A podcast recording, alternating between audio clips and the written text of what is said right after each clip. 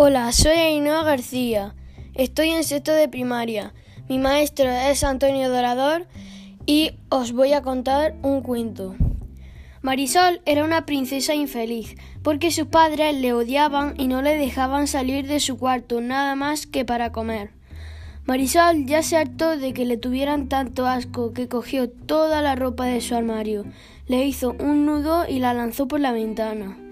La agarró a la cama y se deslizó hasta caer al suelo. Como tenía cerca la casa de su abuela, se fue por un camino largo. De repente se encontró con un ogro que le dijo Si adivinas la adivinanza, te dejo pasar, si no, no pasarás. Se la dijo y tras pensar un rato, Marisol la acertó. Llegó a la casa de su abuela y se quedó a vivir con ella. Fin.